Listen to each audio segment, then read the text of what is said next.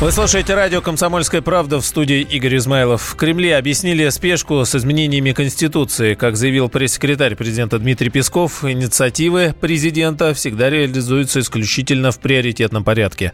Песков отметил, что в долгий ящик ничего откладываться не будет. Также рассказал о подготовке к голосованию по поправкам в основной документ страны. Есть понимание, что это именно должно быть голосованием, причем это голосование в целом является необязательным, потому что еще раз речь идет о, об изменениях, которые не э, относятся э, к сфере фундаментальных статей основного закона. Э, но президент посчитал необходимым э, именно э, свериться с э, точкой зрения народа. Э, поэтому он и говорил об этом голосовании, хотя, еще раз повторяю, до юра оно не является э, обязательным. Юридически это голосование, форма и время проведения голосования будут уже оформлены в ходе работы в Конституционной комиссии. Э, в виде отдельного закона это будет формализовано или в виде одной из статей закона о вот этих изменениях. Пока, пока на сей счет какого-то окончательного решения нет. Во вторник прошло заседание рабочей группы по Конституции. Председатель Комитета Совета Федерации по конституционному законодательству и госстроительству Андрей Клишес рассказал журналистам, на чем было сконцентрировано внимание во время обсуждения. Очень много времени сегодня в закрытой части было уделено вопросу действия на территории Российской Федерации международных соглашений. А еще раз хочу подчеркнуть, что положения в 15 статье Конституции, в частности, остаются неизменными. Российская Федерация последовательно будет выполнять все международные соглашения. Но, как сказано в президентском проекте сейчас, если истолкование этих международных соглашений будет противоречить Конституции, будет нарушать Конституцию конституционную идентичность Российской Федерации, нарушать наш суверенитет, то в таком случае необходимо, чтобы Конституционный суд четко определил, можем ли мы следовать такого рода соглашениям. 15 января Владимир Путин в послании Федеральному собранию предложил вынести на всенародное обсуждение пакет поправок в Конституцию, касающихся, в частности, увеличения полномочий Госдумы и Совета Федерации, закрепления статуса Госсовета и приоритета Конституции России над международным правом. Накануне президент внес свой проект на рассмотрение в Госдуму. Депутаты проведут обсуждение поправок 23 января, в четверг получается. А после одобрения парламентариями законопроект вынесут уже на э, всенародное голосование. Yeah. Синоптики объяснили аномально теплую погоду в России. Как рассказал научный руководитель гидромедцентра Роман Вильфанд, на азиатской территории страны стало экстремально тепло, что мы все заметили из-за атлантического ветра. Вот он стал причиной. Вильфан подчеркивает, что зимой атлантический воздух крайне редко достигает азиатской части, однако в этом году наблюдается настоящая аномалия. Температура там на 20 градусов выше нормы. На европейской части России примерно на 10 градусов теплее, чем должно быть в это время. Вильфан Фонд также отметил, что жителей всех регионов ждет еще как минимум 10 дней аномального тепла, ну а там опять как пойдет.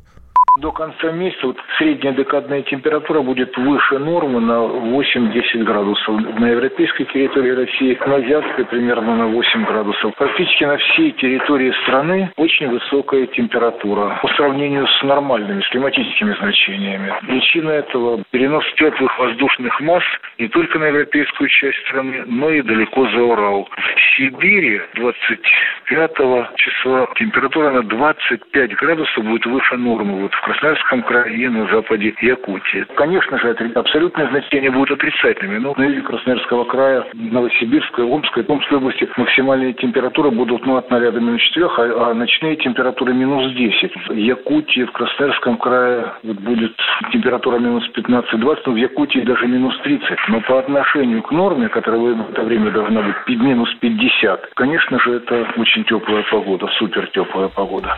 Климатолог, руководитель программы «Климат и энергетика» Всемирного фонда дикой природы России Алексей Кокорин подчеркнул, что зимы в нашей стране из года в год становятся теплее. Аномалии стали чаще. Такая сверхтеплая зима, то есть декабрь и январь, это не что-то, что никогда не было так сказать, в истории России. Но сейчас это становится чаще. И тенденция эта увязывается по физике процессов с глобальным потеплением. Это значит, что если мы возьмем, скажем, прошлые 20 лет и будущие 20 лет, то в будущие 20 лет у нас чаще не будет снега на Новый год. Другое дело, надо понимать, что шкала – это как минимум 10 лет, а лучше 20. Ни в коем случае нельзя считать, что следующие годы, 21 и 22 у нас будет такая зима. Ни в коем случае. У нас и холода будут, и сильные холода, но реже.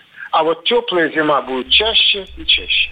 Сегодня в Санкт-Петербурге побит температурный рекорд 1957 года. Не только здесь, в Москве, но вот и Петербург тоже рекорды бьет. Воздух там прогрелся почти до плюс 5. Ну и вот как только что сказал эксперт, глобальное потепление, но именно изменение климата станет одной из главных тем Всемирного экономического форума. Не экономика, а климат. Форум открывает сегодня в Давосе. Россию представит исполняющий обязанности министр экономического развития Максим Орешкин. А всего в Швейцарию съедутся лидеры 53 государств, около 3000 представителей органов власти, межгосударственных структур, общественных деятелей, руководителей крупнейших компаний, банков из почти 120 стран.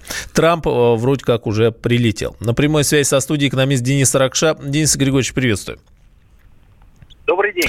Вот эта вот тема с изменением э, климата, это все та давняя история с э, римского клуба, когда э, был большой доклад о том, что коптят, мол, заводы, и все это надо прекращать, но только не в странах с так называемой развитой экономикой. Ну, на самом деле, римский клуб, если вы имеете в виду его первый доклад «Пределы роста», который вышел в 1973 году, был посвящен не столько э, экологии, сколько исчерпаемости ресурсов. Ну, экология там тоже, конечно, была. Значит, э, конечно, это, э, это разговор не о чистом воздухе и не о чистой воде. Это разговор о том, кто будет э, контролировать экономи- экономику следующего, там, не знаю, столетия. Большой цикл такой э, закладывается. Почему тогда от нас э, Орешкин или пусть они обсуждают, что хотят, а мы будем делать, что мы считаем нужным? А, Давос – это не та площадка, на которой принимаются решения. Это дискуссионная площадка, на которой обсуждаются проблемы. А, это во-первых. А, решения принимаются в других местах и в другом формате. Кроме того, у нас э, ну, насколько я понимаю, сейчас гораздо более важные дела есть э, внутри страны, Это и да. поэтому, наверное, поэтому, наверное, принято решение вот как бы на таком уровне поучаствовать. А, еще один важный фактор, на мой взгляд, может быть, я и ошибаюсь, состоит в том, что Россия для себя пока что не очень-то поняла, как именно ей участвовать в этом самом вот э, разделе мира, потому что речь идет о технологиях, о том, кто будет контролировать технологии и кто будет диктовать всему миру, какие технологии правильные, а какие нет. Россия в этом смысле не является ведущей э, страной. Тут скорее конкуренция происходит между Евросоюзом, Соединенными Штатами и Китаем. А, и поэтому Россия выжила, э, заняла выжидательную позицию. Спасибо, Денис Ракша, экономист. Конечно, большой э, вопрос здесь, но будем э, следить. Форум в Давосе будет работать несколько дней. Грета Тунберг там в Давосе уже обвинила СМИ в замалчивании проблем климата. При этом активистка поблагодарила молодежь за обсуждение тем климата и окружающей среды. Самые осведомленные эксперты, самые глубокие инсайды, самые точные прогнозы. Точные прогнозы. Знаем все лучше всех. Ведущие. Неудержимый Мардан и прекрасная Надана Фридрихсон. Первая радиогостинная «Вечерний диван» на радио «Комсомольская правда». Два часа горячего эфира ежедневно по будням в 6 вечера по Москве.